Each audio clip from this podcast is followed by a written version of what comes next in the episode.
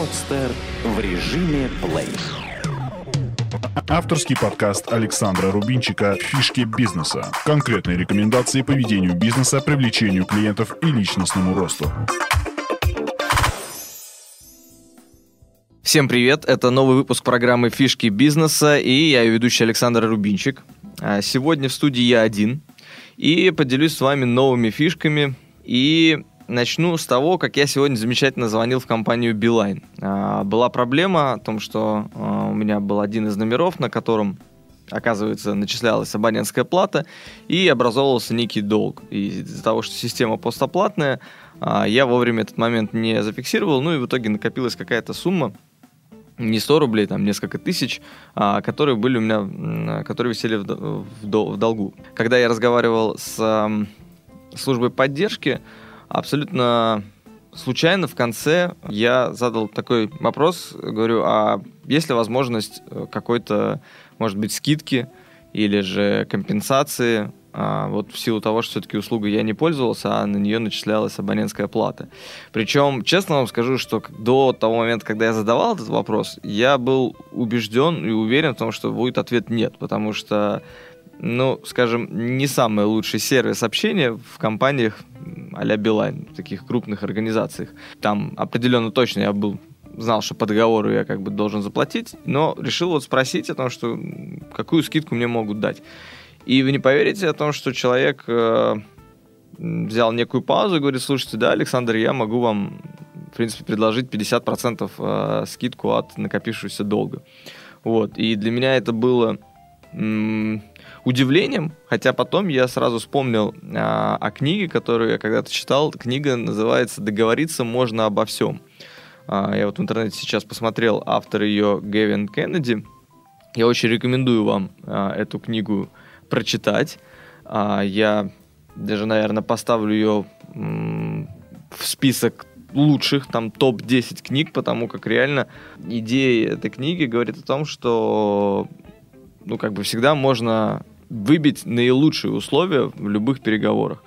Вот. А в частности, вот фишка, которую сейчас я рассказал, это фишка не бояться спрашивать, не бояться вот сделать какой-то вопрос, а, который, может быть, вам кажется, что, ну, вам, скорее всего, откажут, но а вдруг повезет. Вот в свое время, даже когда я по-моему, год или два назад читал эту книгу, я использовал активно этот прием на практике, например, даже приходишь а, в ресторан, ты можешь, а, когда тебе выносят счет, ты можешь реально просто задать официанту вопрос, который он не, не будет ожидать. Это скажите, какую максимальную скидку вы можете мне сделать? Ну, то есть нестандартная ситуация, согласитесь, крайне редко клиенты спрашивают про скидки в ресторане. скорее всего, вам официант скажет, мы не делаем скидок, или там скидки постоянным клиентам, на что следующий вопрос идет, окей, тогда не могли бы вы позвать человека, который, который, в полномочия в которого входит решать вопросы вот по а, этим а, моментам. И, как правило, официант, наверное, позовет а, администратора или, может быть, управляющего. И вот в книге как раз а, подробно описываются эти моменты о том, что мы очень часто на каком-то подсознательном уровне боимся а, спросить какой-то вопрос. То есть, а там, готовы ли вы на такие-то условия? Даже, по-моему, приводится пример там в книге, то, как а, человек а, приезжал а, покупать недвижимость и называл первоначально цифры абсолютно, ну, как бы неприемлемые. Вот. Но, по крайней мере, ему это давал зазор на том, чтобы можно было дальше торговаться. То есть, условно, а, там какая-то какой-то дом стоит 3 миллиона, он мог приехать и сказать, как бы, окей, я готов купить его за полтора, но прямо сейчас. Вот. А, либо там с продажей машин. Ну, то есть какие-то крупные сделки, где просто можно использовать эти техники, которые описываются в книге, которые могут м, дать реальные результаты. Но и не только относительно больших каких-то покупок, а вот даже а, по мелочам, просто от того, что вы знаете, что есть такая фишка, еще раз повторю, это не бояться задать какой-то вопрос. Какую максимальную скидку вы мне готовы сделать? Там, какие условия а, наилучшие для там, приобретения того или иного продукта. Вот э, это была первая фишка о том, как я сэкономил несколько тысяч у компании Beeline, э, просто случайно, можно так сказать, задав вопрос, э, готовы ли они сделать какой-то дискаунт. Следующая э, фишка, и звучит она следующим образом, это анализировать эффективнее успехи, чем провалы. Это, мне кажется, одна из самых э, мощных фишек вот э, в блоке э, личностного роста. Э, в свое время она просто произвела на меня ну, фурор, скажем, когда я глубоко задумался об этом, о том, что мы так устроены по умолчанию, что, скорее всего, э, какой-то негатив, какие-то наши провалы, они запоминаются намного лучше, намного ярче, и мы очень часто там где-то, когда произошла ошибка, начинаем задавать себе вопросы, а как, а почему, а что можно улучшить, а что нужно сделать для того, чтобы там это изменить, результат этот. И фишка, собственно, звучит так, э, ее идея, что мы не так часто обращаем внимание на то, что реально у нас получается классно. То есть э, мы вместо того, чтобы анализировать наши успехи, смотреть э, реально, а что же, какие факторы привели к тому, что вот у нас все это получилось, мы почему-то реально сконцентрируемся больше, делаем наш фокус на каких-то ошибках, на провалах, на негативе. И вспоминается э, одно из интервью, которое я читал, э, когда у футболиста Пеле спросили, в чем вот, собственно, его основное фишка его успеха. Э, он сказал, что, вы знаете, я просто максимально фокусировался на том, что у меня реально получалось. То есть, например, я плохо играю головой, но зато я очень круто там делаю пасы или забиваю голы. А, вот идея в том, что вместо того, чтобы максимально тренировать то, что у него не очень хорошо получается, он делал фокусировку на то, что где он и так уже лучший. Но он еще больше туда уделял своей энергии и максимально думал о том, что у него хорошо получается. На примере, а, даже вот недавно выступал а, в университете, в политехе, и рассказывал о вообще своей студенческой жизни – и вспомнил такой интересный момент, э, что вот, э, как правило, мы уделяем больше внимания тем, например, предметам, где мы не дотягиваем. Ну, то есть, где у нас там, может быть, тройка там, или двойка даже. То есть, те предметы, которые у нас плохо идут, мы туда вот максимально сосредотачиваем свои, свое время, пытаемся это как-то подтянуть. А там предметы, где у нас хорошо, где мы знаем, что у нас там, ну, четверка так точно будет, ну, мы не очень много внимания уделяем. Хотя вот на самом деле есть идея, все наоборот. И там, где мы знаем, что у нас хорошо получается, где там 4-5, мы туда направляем максимум энергии, мы делаем еще лучше себя в этом вопросе, когда приходишь на экзамен, чтобы ты был лучшим. И поверьте, преподаватель определенно это заметит. И даже если будет у вас один-два предмета, где вы будете блистать, и некоторые предметы, которые будут не так успешны, то в рамках общей картины вы как студент, вы будете намного интереснее. Даже вспоминая вот а, свою вот школьную жизнь, я помню, как у меня были какие-то предметы, где, скажем, я не так был успешен, но при этом были там математика, физика, где я был лауреатом городских олимпиад, и это было как бы лучше, чем мои одноклассники. И поэтому это мне позволяло а, выделяться. Определенно были преподаватели, которые говорили, что ну, Александр молодец. И те даже преподаватели, условно, там, не знаю, к примеру, биологию, ОБЖ, там, еще несколько предметов, которые а, считали меня двоечником, а, им, можно сказать, не позволяли а, ставить плохие отметки просто потому, что позитивная сила, она в этой ситуации больше, чем негативная. Поэтому а, я повторю, вот фишка — это анализировать, реально посмотрите на свою жизнь, посмотрите, что у вас получается хорошо, что круто, и сосредоточить там максимум внимания. То, что как бы вот не очень, ну, может быть, это просто можно отпустить и, так сказать, не критично Ну и ладно.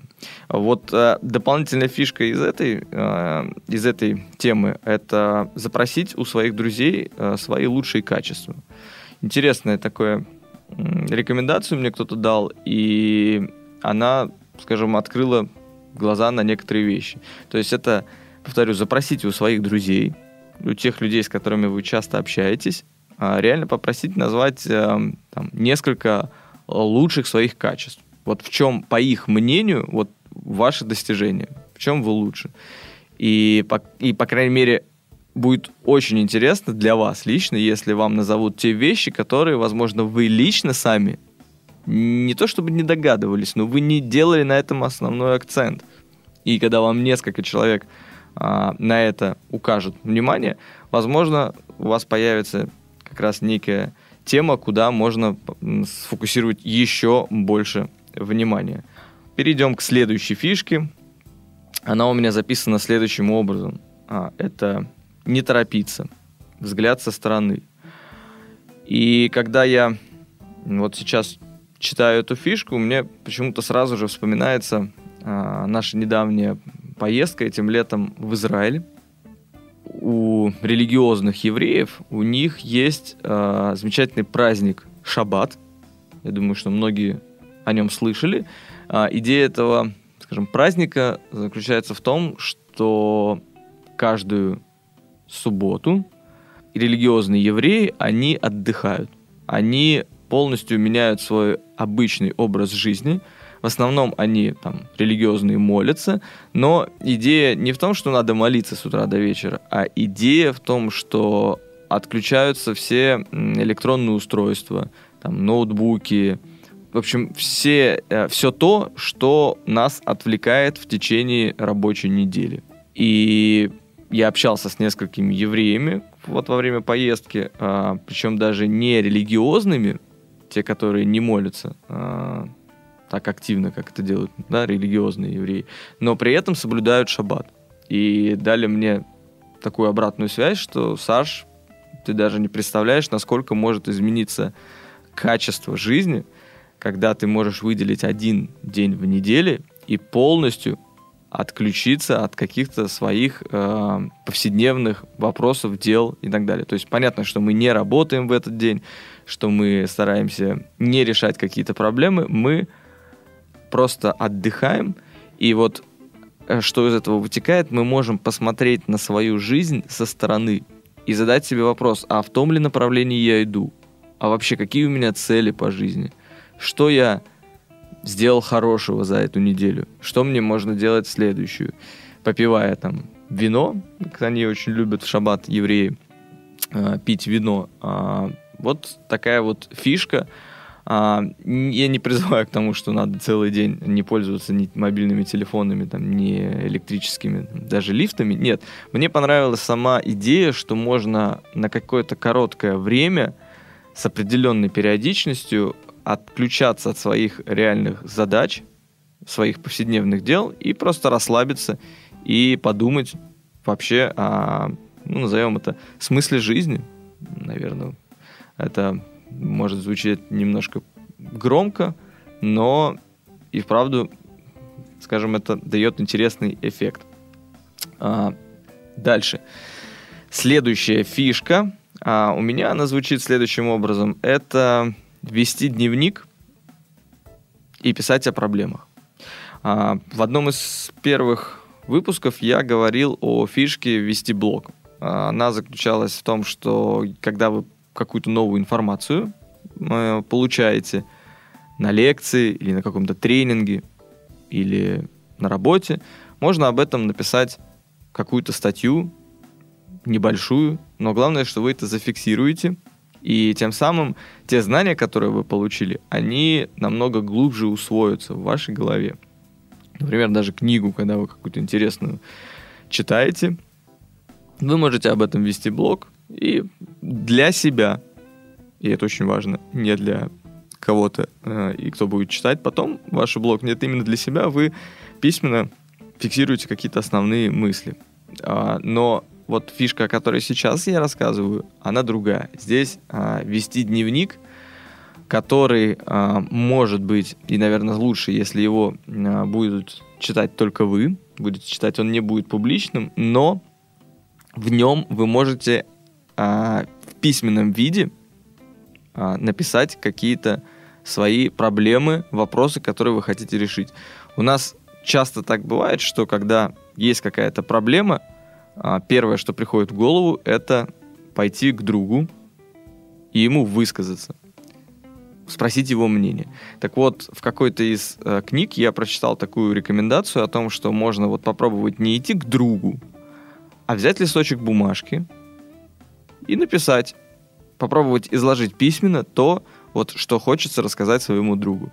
И эффект очень интересный, потому когда вот момент того, что когда ты пишешь, ты, скажем, проживаешь эту проблему еще раз, и решения вот приходят сами с собой. То есть, да, понятно, что мы можем это рассказать другу, друг нам может дать какую-то обратную связь, что-то нам полезное сказать, но оказывается, что мы сами можем себе дать какой-то уже хороший совет. Причем вот именно эти мысли возникают в момент того, когда ты это пишешь. Не когда ты сам задаешь себе вопрос про себя, а что же делать, как все плохо. Нет, ты начинаешь писать и задаешь вопрос. Хотя бы начать с того, что просто изложить проблему, что вот констатация фактов. И потом попробовать, а, возможно, написать вопрос, что делать или как, и ответы придут сами собой. Вот такая вот фишка. А, вести дневник и писать там о своих проблемах. Следующая фишка из блока по личностному росту и, наверное, последняя, она звучит у меня следующим образом. Не давать обещаний по срокам. Да, вот такая вот фишка. Я предлагаю задуматься вам о том, что очень часто мы можем что-то пообещать по срокам и не выполнить их.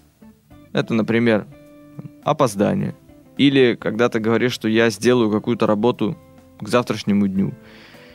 В любой вопрос, когда вот вам задают, там по срокам, когда это будет, мы почему-то сразу называем какой-то дедлайн, какой-то срок, и если он не соблюдается, ну, это, в принципе, норма. Это не так страшно. Вот а, мне мой партнер привил эту идею Игорь Кацон о том, что это очень важно а, отвечать за свои слова. То есть если ты говоришь, что я это сделаю сегодня, это нужно сделать сегодня. И если ты сможешь, а, скажем, по прошествию какого-то времени действительно а, о себе оставить такое мнение, что те сроки, которые ты называешь, они реальны, ты отвечаешь за свои слова, то тебе будет уважение. Уважение, я думаю, вы согласитесь, оно многое значит. Просто даже имея это в голове, вот эту мысль о том, что нужно отвечать за свои слова, но вот со сроками реально бывает беда. Я сам наступал на эти грабли. Что ты называешь, что я, например, завтра позвоню, а завтра что-то происходит, какие-то дела, и ты можешь не перезвонить. Так вот, а, фишка это то, что не давать обещаний по срокам, либо добавлять какие-то слова, такие как «я постараюсь», «скорее всего», «по возможности». То есть любые вводные слова, которые не будут говорить о четкости и точности. То есть вы называете, что «скорее всего», «я постараюсь» и так далее. И тем самым вы даете себе какую-то возможность, если это даже не произойдет, то вы никому ничего точно не говорили, что вы это сделаете завтра. Вот такая вот фишка. Она была последней в блоке э, по личностному росту. И сейчас поговорим немножко о бизнесе. А несколько фишек вам дам из раздела вот бизнеса. Первая фишка у меня записана как групповой чат. Мы ее недавно внедрили у нас в компании, э, в туристической, и я не могу пока сказать, а насколько это эффективно, но, по крайней мере, это интересно, это прикольно, и это немного сплачивает дополнительный коллектив. Групповой чат — это где все ваши сотрудники общаются неформально. То есть, это, возможно, у вас есть какой-то чат рабочий. То есть, например, у нас в скайпе мы общаемся по работе и даем там какие-то задачи, там, указания, спрашиваем что-то по работе. Но дополнительно мы, например, создали ВКонтакте чат, где мы можем скидывать всякие интересные картинки, шутить, может быть, даже анекдоты какие-то э, публиковать. Ну, в общем, идея в том, что попробуйте, возможно, создать в своей компании некое комьюнити, которое может свободно общаться. Я эту фишку подчеркнул в какой-то статье, и мне она очень понравилась. Это именно делается для некой такой сближения коллектива, для неформального общения.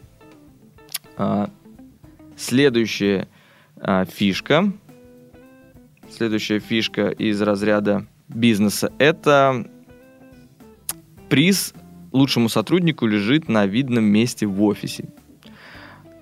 Я думаю, что многих предпринимателей мучает вопрос о том, как же мотивировать свой персонал. Например, деньгами уже давно э, известно, что это не самый лучший способ мотивации, что намного эффективнее давать какие-то, возможно, призы, бонусы и так далее. Там, например, лучшему продажнику месяца iPhone. И вот проводилось много исследований, которые говорили, что намного лучше подарить именно iPhone или какой-то вот подарок материальный, нежели эту сумму положить э, в прибавку, например, дать премии. Так вот, если у вас есть э, какие-то варианты, как вы можете дополнительно промотивировать ваш персонал э, и вместо премии сделать какой-то бонус, подарок, есть вот фишка положить этот подарок на видное место. Если мы говорим, например, о телефоне, то этот телефон в офисе лежит на самом видном месте, чтобы сотрудники, когда приходят, они видели его и лишний раз напоминали себе о том, что надо идти в бой, нужно лучше работать. И вот этот а, подарок, он, главное, чтобы был у них на виду. Следующая фишка я в блоке про бизнес – это фишка называется так «Отчет по конкурентам». А, отдельный сотрудник делает отчет раз в неделю. Ну, фишка – делать отчет по конкурентам. А здесь само название говорит само за себя, что мы знаем, что конкуренты у нас есть, и периодически мы иногда даже, наверное, заходим на их сайт и смотрим, что же они новенького придумали. Но, как правило, делаем мы это нерегулярно, наплывами и очень редко. Так вот, фишку я где-то подчеркнул о том, что можно выделить отдельного сотрудника, и чтобы он раз в неделю заходил на, например, 5-10 сайтов ваших конкурентов и реально делал какой-то анализ по заранее продуманным каким-то моментам, там, что они нового интересного внедрили, что у них появилось на сайте. Можно это делать не раз в неделю, можно это делать раз в две недели. Я думаю, здесь злоупотреблять этим не стоит, но, по крайней мере, если это будет у вас регулярно, и если это будет делать определенный сотрудник, то у вас будет постоянно, скажем, рука на пульсе. И вы будете видеть каком-то отчете, что же происходит с вашей отраслью. И, возможно, вы сможете подчеркнуть какие-то идеи, которые, над которыми работают ваши конкуренты, или можно назвать их коллеги. И мне кажется, что в этом ничего плохого нет, смотреть на своих конкурентов. Но главное, что здесь очень важно понимать, это смотреть на этом с позитивом, а не с негативом. Главное, чтобы не было вот отрицательных эмоций о том, что, черт, как у нас все там плохо, а вот они молодцы, они это сделали. Нет. Главное, конечно же, подходить с позитивом, о том, что вау, хм, интересно, можно попробовать. Либо, если вы понимаете, что у вас нет ресурсов, чтобы это сделать, ну, отпустите ее, окей, конкуренты молодцы, но, по крайней мере, вы будете знать об этом, и вы сможете это как-то, возможно, в будущем, анализируя, принимать какие-то свои решения. И последняя фишка из блока про бизнес. Это у меня звучит так же, э, как и про личностный рост, писать блог. Но немного другой, конечно же, блог. И добавок здесь написано еще учить клиента, как выбирать. Интересная такая была мне рекомендация дана. А, мы над ней будем в ближайшее время работать. Я вот ее могу сейчас поделиться с вами, рассказать. Это о том, что можно и нужно клиенту рассказывать частично о каких-то своих внутренних э, вопросах.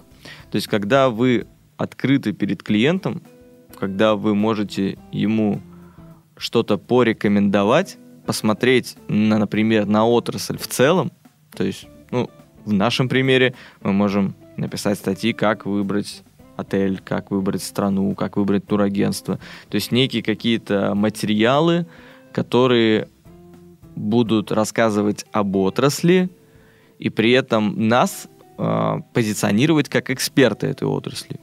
Естественно, не нужно это делать открытой рекламой, что мы самые лучшие и надо идти только к нам. Нет. Я здесь больше говорю о том, что можно писать какой-то контент, который бы именно рассматривал всю отрасль в целом. Какие-то плюсы одной организации, минусы другой организации. Например, занимаетесь вы натяжными потолками, напишите статью о том вообще, как э, поживает эта отрасль потолков, кто сильные игроки. Там, можно, конечно же, описать о том, в чем ваше преимущество и выделить свою компанию как-то. Но когда вы будете вот открыты перед клиентом, вы сможете указать на свои сильные стороны, на свои слабые стороны, и именно выступить в качестве консультанта, в качестве эксперта, то это, возможно, окажет хороший результат на ваше, в принципе, позиционирование на рынке. Поэтому подумайте, какой бы вы могли контент писать о вашей отрасли и публикуйте его на сайте, публикуйте его на отраслевых каких-то форумах. Это помимо того, что ваше позиционирование сделает, оно еще и, возможно, вам приведет какой-то трафик по поисковым запросам, потому что уникальный контент, он ценится, и сейчас идут такие тенденции, которые говорят о том, что все больше и больше поисковые сайты типа Яндекс и в частности Google будут обращать внимание на вот контент, будут э, смысловые вы, смысловой поиск будет, то есть э, стандартные методы продвижения сайтов, они будут все хуже и хуже работать. И если вы можете создавать какой-то интересный контент, контент, то есть писать какие-то статьи, пусть и не часто, то это большой-большой плюс вам в копилку интернет-маркетинг. На этом я буду завершать. Всем спасибо и до следующих выпусков. Сделано на podster.ru Скачать другие выпуски подкаста вы можете на podster.ru